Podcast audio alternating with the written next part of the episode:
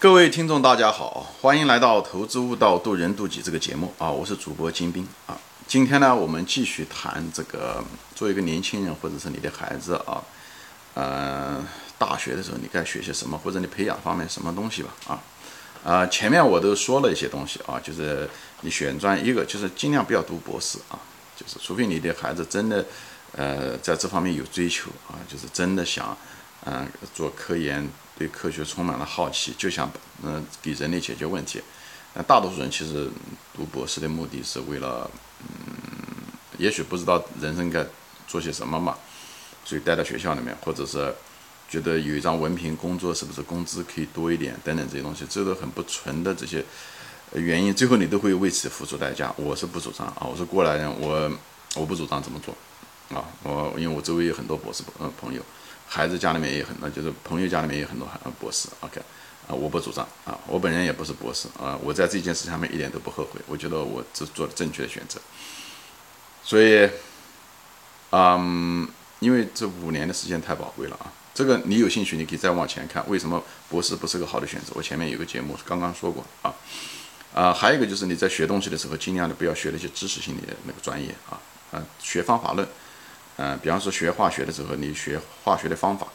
啊，所以你不需要。专门修那门课啊，除非你有精力是另外一回事情。你完全可以把一本课的书拿来看，拿来翻，找出中间的好的方法论，以后希望能够移植到别的地方，或者移植到你的专业方面，这个才有用。这种嫁接式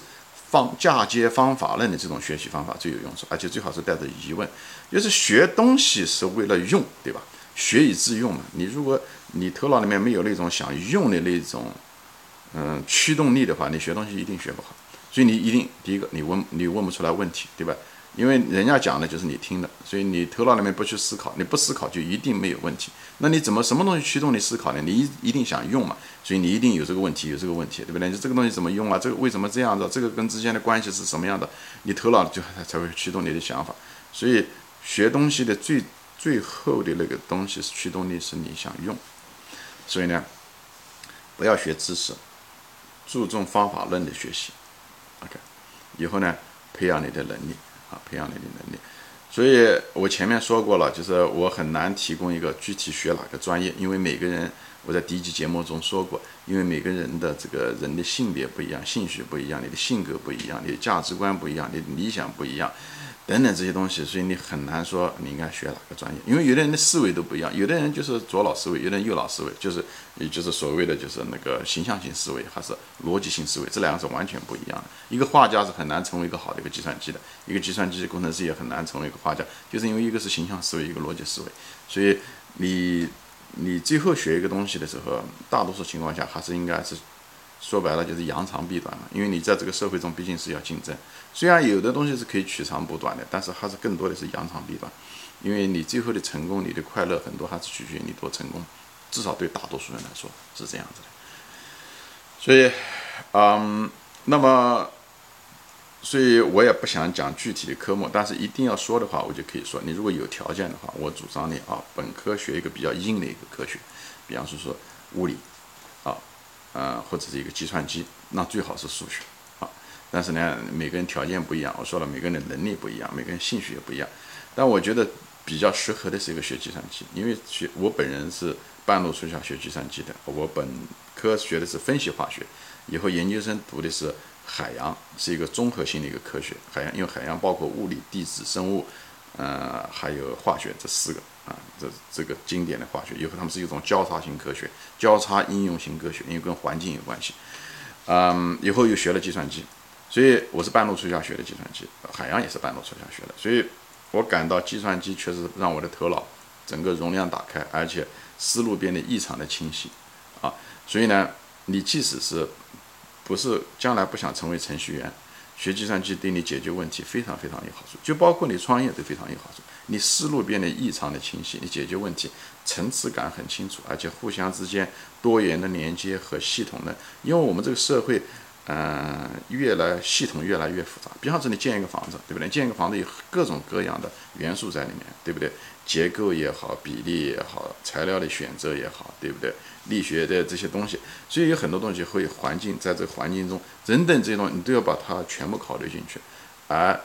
计算机实际上就就是在学各种各层的课程中的时候，它就在一直在不断的在锻炼你的大脑，不断的在呃强迫你的大脑去思考去解决这些问题。所以计算机是个非常好的一个专业。你如果一定要选一个专业的话，我建议你选计算机。你毕业了以后不一定成为计算机，你毕业了以后可能成为一个呃销售工程师都没有关系，哎，嗯，都可以，呃，所以一个，所以或者是做一个创业都是可以的啊。所以呃，我觉得这个是是最好的。计算机可能是比较适合大多数人嘛。你如果你的理工水水平很高，我是建议你最好当然是学数学，但大多数人不适合。嗯，学具体的科目呢？你，嗯，你，我是主张啊，你学的这些科目不要老是想着未来你的工作职业方向怎么样，不好说的。你毕业了以后，将来你找什么样的工作，后来你从事，嗯，什么样的工作，你只有到了你退休你才知道，你最后成为了什么工作，那是当然知道了已经迟了。所以不要拿现现在推未来，就是为了自己的职业怎么样的学哦，打好基础这些东西，这都是非常传统的想法，这个都。不不合不合适，就现在每个人都是专业，老师换的不得停，而且你现在学的东西将来也不一定有用，因为别人用的知识都不一样。比方企业管理知识吧，你现在如果是从学校里面企业管理出来的这个人的话，你在在管理企业中一定不行，因为这个现在这个变化太快，企业的组织形式、市场、产品开发，整个的组织流程，整个都变掉了，企业文化整个变掉。你当初现在大学里面教出来的就是 MBA，就是工商管理学是教出来的东西。有害无益，除非一些民间的，还可能还好一点啊。现在那种传统的，包括哈佛大学培养出来的这些人，都是其实是没有什么用处。OK，他们也许只有名声，但是从实用的角度来讲，没有什么，都没有什么用处。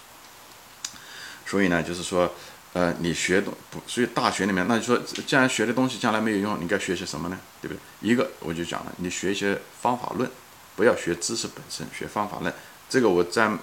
以后再那个，还有一个就培养自己的自学能力，对不对？不要天天坐到了听人家灌给你东西，你就是学了一部分东西就拿来自己看，拿来学。因为将来工作中的时候，自学的解决问题的能力是是最重要的一个能力，自学能力，对不对？嗯，还有些什么呢？就是，嗯，学习交叉科学，比方说说有些叫做 cognitive science，就是认知科学吧。这个东西你可以学，这些东西它会因为教你很多东西，语言啊的处理啊，信号的处理啊，认知啊，对不对？人机界面啊等等这些东，这个东西很有用。就是像认知科学这些课，你你可以修一些啊。那主要的就是学那些怎么呢？这可以帮助你系统论、方法论等等这些东西。还有可以学一些什么东西？学历史，学历史很重要，因为你看到人们就说嘛，你如果一个人不知道他生前发生什么事情的人，他他一辈子肯定一定会重复。那些本该可以避免的一些问题，因为人是在一个社会中，社会是在剧烈的震荡中，特别是我们这个国际化社会，像中美贸易战啊等等这些东西都是这样。所以你不管你愿意不愿意，你都存存在这个社会的这个潮流之中。所以你对历史的了解的话，你会在大的方向上不会错。虽然你历史不会教会你每天做什么决定，但是在那个关键点的时候做这决定的时候，决定你一生的时候，很多情况下的时候如果你对历史有那种历史感。那么你出错的概率就少，所以人最怕的，我在别的节目中说过，人最怕的是做错的事，不是想把事情做错，就南辕北辙，就是这样。你方向一定要选对。至于讲你方向选对了以后，你的马车不大好，你你的走路姿势不大对都没有关系，因为这个你有时间来纠正。你你如果方向搞错的话，那个岔路口走错了地方的话，那是灾难性的啊，因为人一辈子没办法回来啊。你你你老了就老了，你是人生是一个单向。单行道嘛，就是这样。所以历史就会，你看了历史看得多的话，就像一个历嗯历史沧桑那个老人一样的，你不会被历史局限住，历史不会重复，但是历史的节奏在那个地方，它很多东西可以借鉴。所以不要觉得历史是是死人的东西，你你觉得没有意思，或者时过境迁，时代变化了，那那没有用了。历史一定有用，因为为什么？人性不变，人性跟几千年前的人性是一样的，跟春秋战国时候人性是一样的。所以社会是人组成的，所以社会的属性也是人性的属性，只是，嗯，具体的对象可能不一样了，对不对？具体的东西可能不一样了，那个它是表面层次的。所以历史要学，还有个哲学要学，哲学是把讲白了就是你的这个世界观还有方法论的一个比较层次的总结。哲学就是所有的科学，所有的无论是人文科学还是还是自然科学的一个总结，所以它是一个根。所以我建议你学习哲学。有条件学习数学，数学是帮助你一种抽象能力。其实历史也是一种抽象能力，很多规律啊什么，把它抽象出来，而不是拘泥于其中。因为每个历史发生的具体的场景不一样，所以你没办法直接的去复制它，所以历史不重复就在这里嘛。但你要知道它为什么那样发生，哎，它当时的环境，它的当时的要素是什么？哎，什么东西触发了另外一个什么东西？触发你这个东西搞多了以后，你将来一旦运用在当下的时候，你比别人就会好很多。比别人好很多，别人都是很盲目的，你很可能就稍微好一点。人家就说过嘛，在一个岛上，如果在一个所有的那个岛上，所有人都是盲人的时候，那个一只眼睛的，只有那个一只眼睛的那个独眼龙，他就是这个岛上的岛主啊，他就是这个岛上的国王，就是因为他这个能力比别人看多一点，这就够了。整个人生其实多多少少是一种博弈，好吧？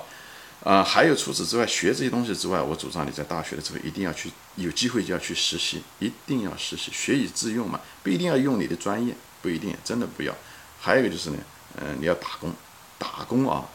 我主张，我跟别人不一样，就打工打那种很低级的工，就在餐馆里面给别人打工，这个东西越低级越好，越苦越好。因为你干了这东西以后呢，你你将来的一辈子是没有这机会干的，因为你将来可能很有可能大学出来就是做个白领，对不对？你没有机会做这种很蓝领的活。你因为你只有做这种蓝领活，你经历那个心力过程的时候，这对你人生经历很大。至少你以后会说，我不好好的学习，我不好好的干，我以后我。我不想干这种活，因为这种活太苦太累，所以这种东西，而且它也让你接触到你同龄人接触不到的那些东西。因为大多数人都是读书上大学，在大学里面去课堂以后就毕业，所以他没有机会接触到这些社会下面的东西。而你经历的比别人多的时候，你将来做生意也好，跟人打交道也好，你比别人就多一层经验，而这个东西就是你的一个竞争优势。诶，以后你将来雇人的时候，很可能你要知道你底层员工的这个怎么想的。所以你在底层工作过的人，那就是不一样，好吧？还有就是你学东西的时候，尽量的学一些什么呢？另外一方面呢，就学你将来你认为没有用的，就是你将来你觉得我如果不在大学学，我很可能就一辈子就没有机会学了，因为我将来参加工作的时候就没有机会，工作中我不需要用这些东西，这种东西很可能是很有用的一个东西。像 Steve Jobs 当年在嗯嗯他读那个大学的时候，读的这个还是个社区大学还是什么，他当时就是学的就是这个一个。嗯，就是 graphics 的一个 design 一个什么东西，那时候是一个很冷门的一个东西，还是音乐还是什么，就是很偏很偏的一个关于声音还是图像的一个东西。而后来你看他后来在设计苹果的时候，他那种东西，那种对那个东西的把握和感觉就体现出来，而一般的工程师可能都没有，对吧？因为工程师天天学这些工程必须要的一些核心课程嘛，他们对这些艺术的东西都不怎么需要，所以你不知道最后你需要什么，其实是。所以我就主张，你应该学一些东西，你将来没有机会学的。那当然很多了，但是你应该学这方面，因为专业的东西不要花太多时间，能够毕业就好了啊。因为为什么？你专业毕业了以后，你会有大量的时间做你专业的东西，你一辈子都在可能都在从事你这个专业嘛。如果是这样的话，如果你认为是这样子的话，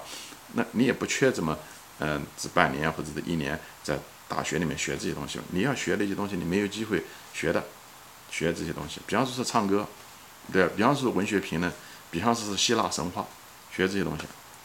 他给你完完全全开了个另外的一个维度，以后帮你知识的去连接，这个才有用处。以后你将来跟别人竞争的时候，一定不是竞争你也懂别人懂也懂的东西，一定是别人不知道的你知道的，而且那个东西看上去很荒谬，呃，觉得没有用，所以大多人都不会学，对不对？但你学了以后，你一旦对它进行了连接，你就会产开发出新的产品、新的主意。或者是你会开创者发现一个新的需求，你就会创业，你就会怎么样怎么样怎么样，或者是自己在一个公司里面，你很可能就为这个公司做出很大的贡献，这是一样的。所以我就主张大家学以致用，不要为了文凭，不要呃为了知识，而是为了方法，为了能力，为了人生的圆满。所以你喜欢什么，你就去学什么，啊。嗯，就是这个意思，好吧？今天就说到这里啊，扯的比较多，嗯，内容也比较多，所以大家你可以回去把我这节目可以多听几次，自己思考一下。我说的东西不一定对啊，我只是我讲过了，我只是把我的逻辑嗯给大家摆一摆啊。好，今天就说到这里啊，谢谢大家收看，我们下次再见。